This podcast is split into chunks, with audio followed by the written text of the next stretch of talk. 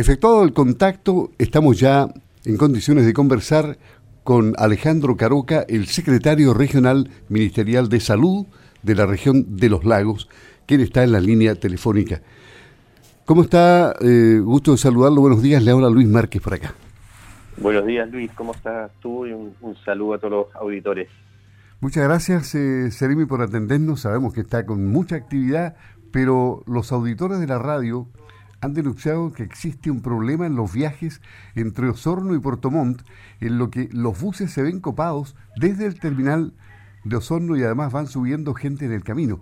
Acusan que no existe fiscalización ni medidas sanitarias a bordo de estos buses. ¿Ustedes estaban al tanto de esta situación? ¿De qué manera se está fiscalizando este tipo de, viajes, Seremi? Bueno, lo, primero, eh, yo he señalado muchas veces que, y, es entendible, que en esta situación sanitaria tan compleja que hemos estado hoy día, eh, todo, todo es salud. Eh, y lo que corresponde al, transporte público, las fiscalizaciones van en su gran mayoría, o debieran ir por, en su gran mayoría, por la Seremía de Transporte y sus fiscalizadores. nosotros tenemos el, mejor ánimo, pero desde el punto de vista estricto, nosotros lo único que podemos eh, fiscalizar es que la persona ocupe bien la mascarilla, eh, ese, tipo de normativa sanitaria. Quien tiene la fiscalización para evitar la situación que eh, usted señala es justamente los fiscalizadores de transporte. Ok, o sea, ¿cuáles son las condiciones entonces en las que se pueden realizar viajes desde comunas en cuarentena? A ver, desde el punto de vista de lo que es el desplazamiento de las personas, porque no es el vehículo el que está autorizado o no autorizado para desplazarse. Es decir, si alguien se desplaza en una comuna en cuarentena, tiene que tener, por ejemplo, su permiso único de desplazamiento, si no está cometiendo una, ilegalidad. Yo, yo diría que hay eh, dos o tres ámbitos acá para entender esto. Eh, uno es el personal, es decir, la persona tiene que tener su autorización para desplazarse, ya sea en vehículo, caminando, en bicicleta o en transporte público. El otro tema es el que usted señaló al principio y que tiene que ver con eh, que el, bus, en este caso, minibús, vaya lleno de gente de pie, etcétera, que eso corresponde fundamentalmente a eh, de Transporte. Ok, ¿y hay personal suficiente eh, en la Seremi de Salud para realizar labores de fiscalización? Seremi, o bueno, nunca van a ser suficientes. es como los carabineros, no podemos tener un carabinero por cuadra. Exacto, o sea, eh, las necesidades son grandes y los recursos siempre eh, uno le gustaría tener más. solamente uno muestra un botón, la, la de Salud en su ante la pandemia eh, contaba con alrededor de 300 funcionarios. Hoy día tenemos más de 1.150, es decir, eh, hemos tenido, eh, prácticamente hemos cuadruplicado los funcionarios, y la gran mayoría de este aumento funcionario no han sido en, las otras áreas que son habituales de la Secretaría de Salud, sino que fundamentalmente ha sido a través del el refuerzo de los fiscalizadores, tanto eh, aduanas sanitarias, cuadrillas y los fiscalizadores, qué tal eh, que viene el tema sanitario. Y en cuanto a las cuarentenas, eh, Seremi, Osorno ya lleva, esta es la quinta semana, o sea, un mes, una semana en cuarentena. Eh, se ha repetido mucho esto, a nadie le gustan las cuarentenas. Ahora, no, hay, no se ha inventado nada nuevo respecto a cómo controlar el, el, virus. Pero, ¿qué cifras se están considerando para evaluar las modificaciones en el plan paso a paso en esta comuna? Porque si las miramos, han ido bajando ostensiblemente. Sí, la, la, la verdad es que si la, las miramos, yo tengo aquí, estoy en mi oficina, tengo al frente justamente la, curva de medias móviles Osorno, ¿ya? Eh, no las hemos bajado eh, ostensiblemente, ¿ya? Eh, tenemos eh, una serie de pics ¿ya? permanente, hay una situación como estabilización en Osorno, y lo que sí observo y, concuerdo con usted, haya, hay una leve, muy leve mejoría, una leve baja, ¿ya? pero que no es eh, todavía, digamos, eh, no, es capaz de soportar ¿ya? justamente lo que usted señala, la posibilidad de salir. Ahora, ¿de qué depende esto?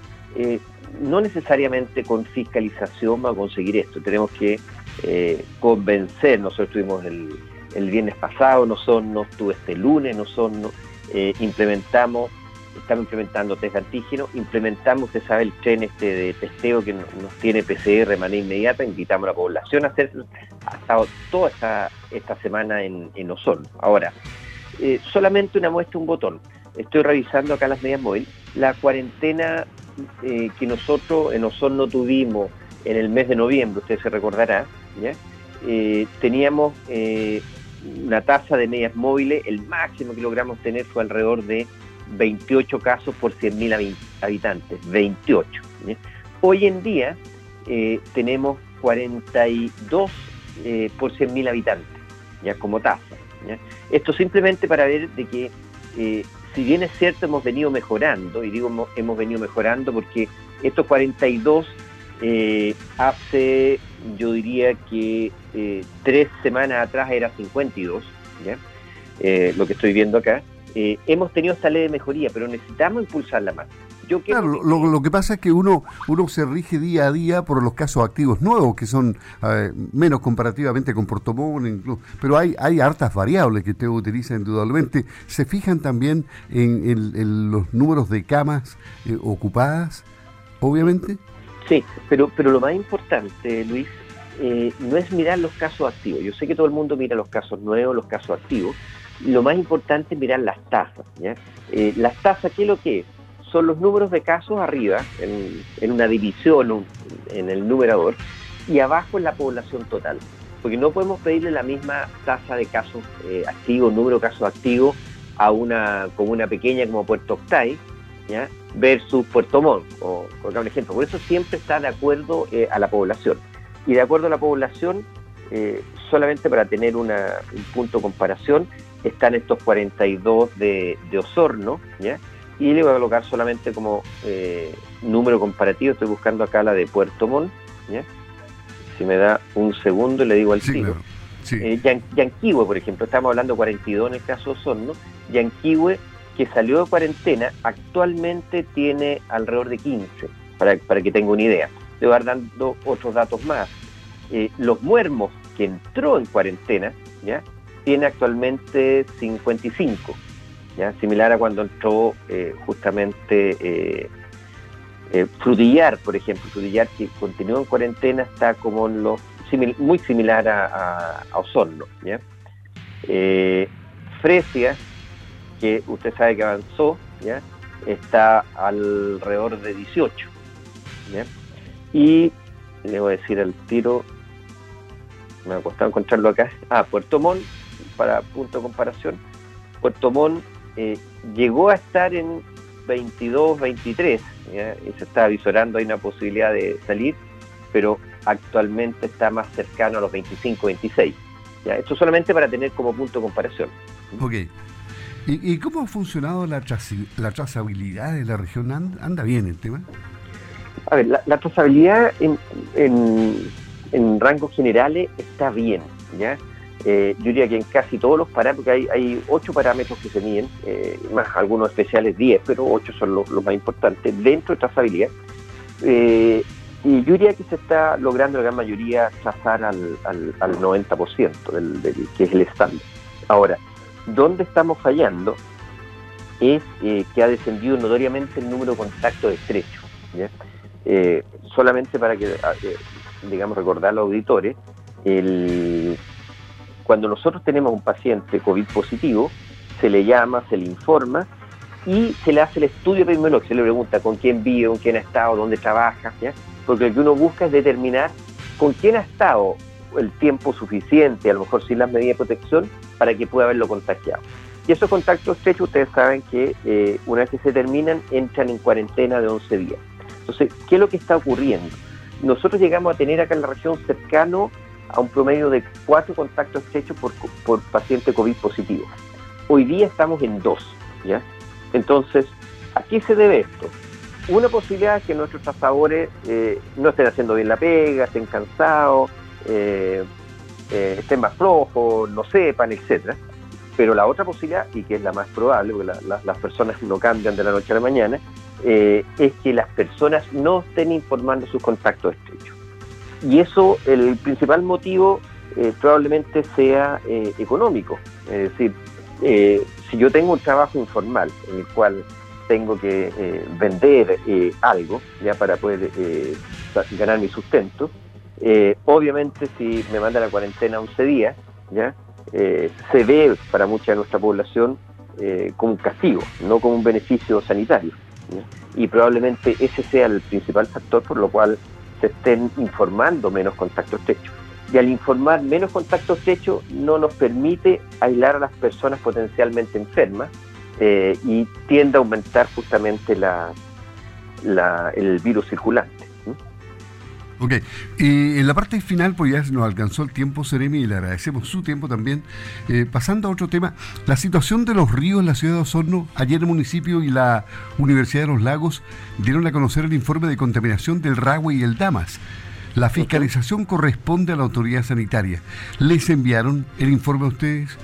¿Y cómo valoran este insumo y qué proyecciones de fiscalización tienen con respecto a este tema que preocupa a los osorninos? Sí, yo, yo vuelvo a mi comentario. Yo no, no tengo ese informe, a mí no me, no me ha llegado y, gustosamente si nos llega lo, lo vamos a leer.